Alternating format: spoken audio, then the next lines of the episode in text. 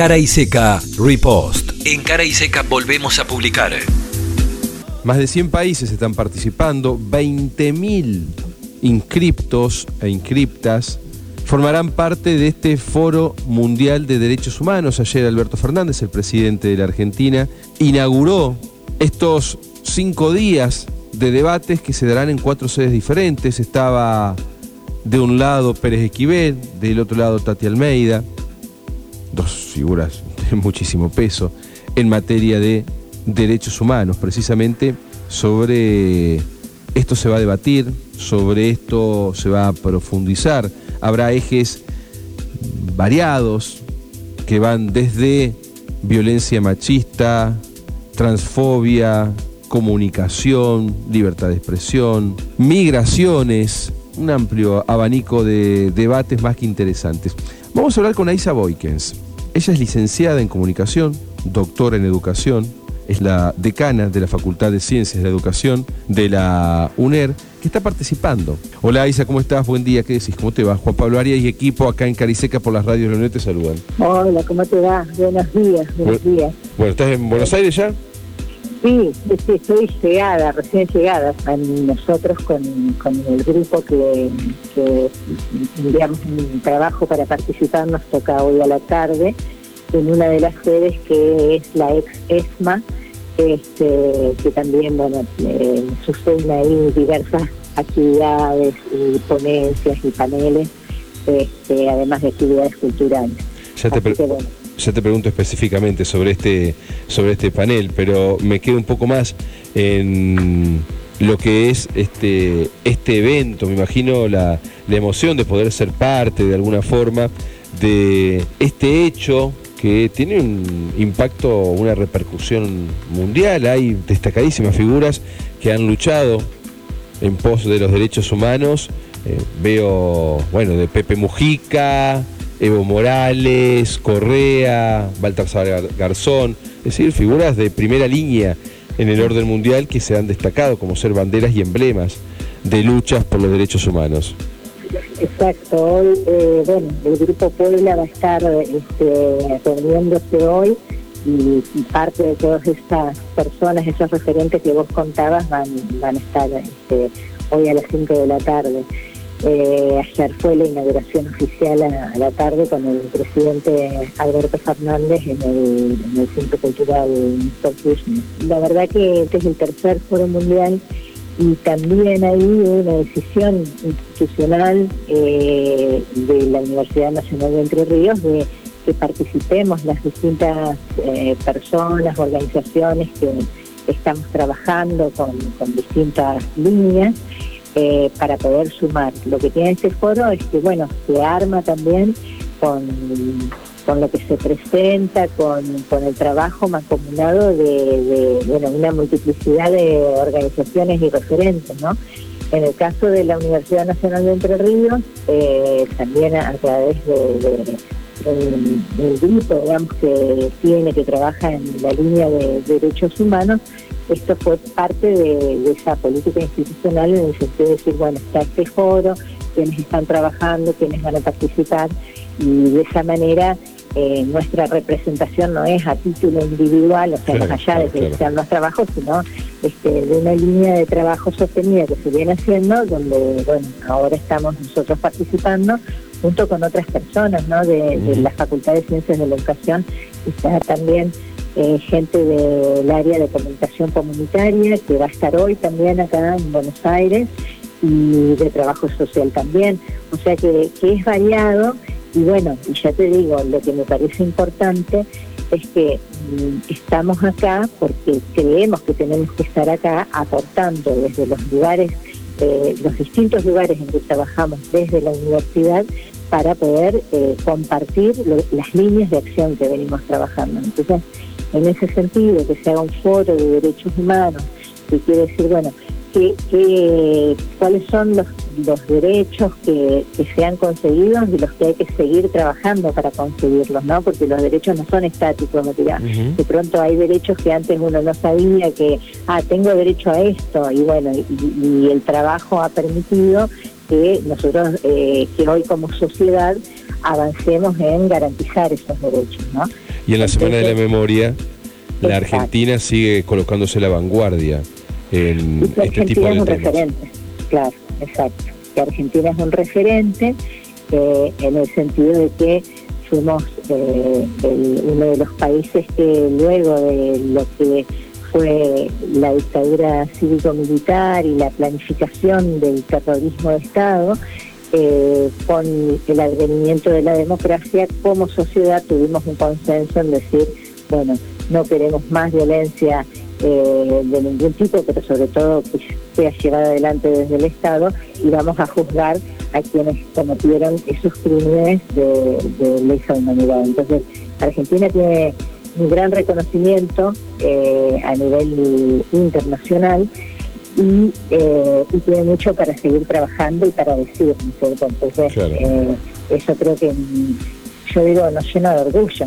Realmente este, eh, no es uno cuando viaja de otros lugares como, como han elaborado eh, lo que le sucedió luego de, que, de los crímenes desde el Estado, eh, no en todos los casos o en muy pocos casos han juzgado a quienes lo llevaron adelante.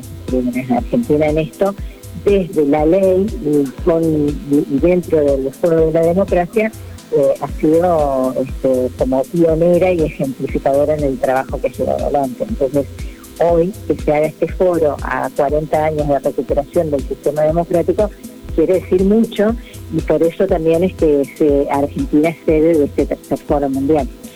Y te pregunto sobre este panel académico que va a estar eh, desarrollando la Facultad de Ciencias de Educación y que te va a tener a vos como participante, que tiene que ver con, leo textual, Malvinas en la escuela secundaria, el reclamo permanente de soberanía y los modos de transmisión del pasado reciente. Contanos un poco sobre este panel, cuál es la idea y un poco ya de paso de, de este trabajo, de este laburo que has desarrollado. Tengo entendido, corregime si estoy equivocado, que también tiene que ver con tu trabajo de tesis para el doctorado en educación. Claro, sí, sí, sí, sí, tiene que ver con, el, con lo que trabajé en la tesis del doctorado y que, la idea era poder preguntarnos eh, qué pasa en la escuela secundaria cuando se trabajan esta, estos acontecimientos, estos hechos, digamos, eh, que marcaron nuestro pasado reciente. Entonces, bueno, nosotros pensamos Malvinas y el reclamo permanente de soberanía eh, dentro bueno, de, una política que tiene que ver con cómo reclamamos este, un territorio que nos pertenece, que está en manos de Inglaterra, y cómo eh, recuperamos lo que fue la guerra de 1982.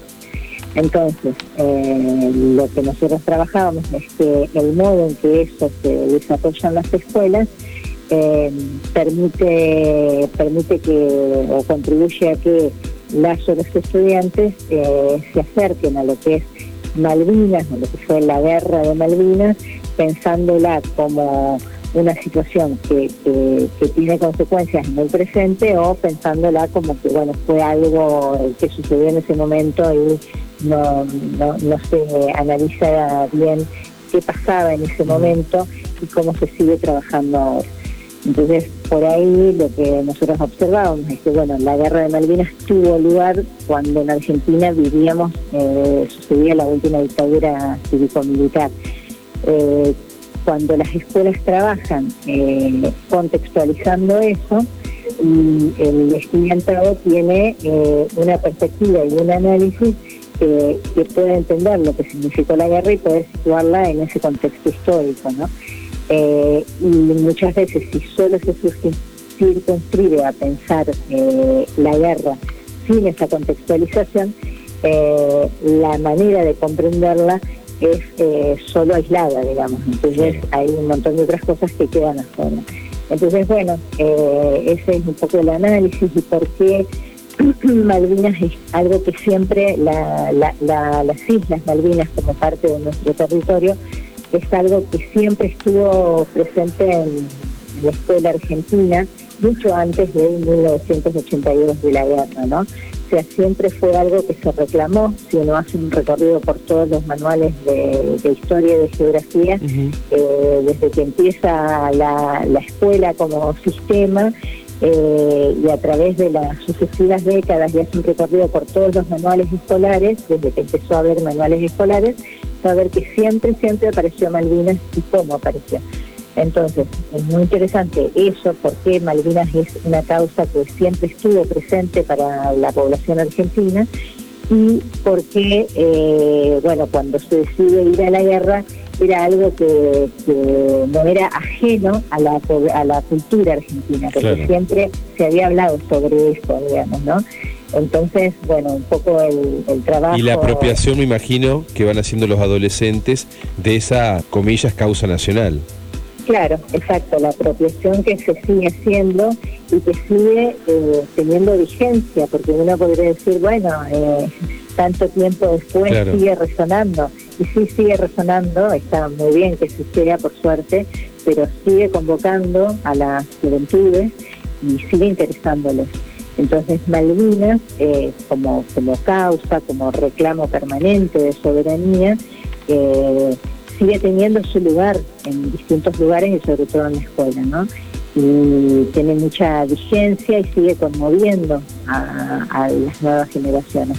Entonces es muy interesante ver cómo sucede eso y cómo se da esa transmisión, o sea, cómo llegan ellos a conocer, bueno, qué es Malvinas, qué pasó en 1982, qué tipo de gobierno había. Y eso nos permite hablar en este contexto de, lo que fue, eh, de, lo que es el presente de reclamo y de lo que sucedió en 1982 cuando eh, se desenvolvió la, el, gobierno militar. Entonces, bueno, un poco desde ahí viene la propuesta para compartir, eh, desde mi caso representando a, la Universidad Nacional de Entre Ríos, y va a haber otros colegas que eh, son de la revista de la red de carreras de comunicación social y periodismo, que hicimos un dossier, un, es de La Plata y el otro profesor es de la Universidad Nacional de General Sarmiento, Pablo Bilic y Pablo Bullino, eh, van a estar ahí eh, charlando conmigo. Buenísimo. Aisa, gracias. Bueno, un abrazo, gracias a ustedes. a vos, a vos, un abrazo grande, que sigas bien. Charlamos con Aisa Boykens, la decana de la Facultad de Ciencias de la Educación de la UNER. Cara y seca. Palabras que desafían el tiempo. Preferimos desconfiar.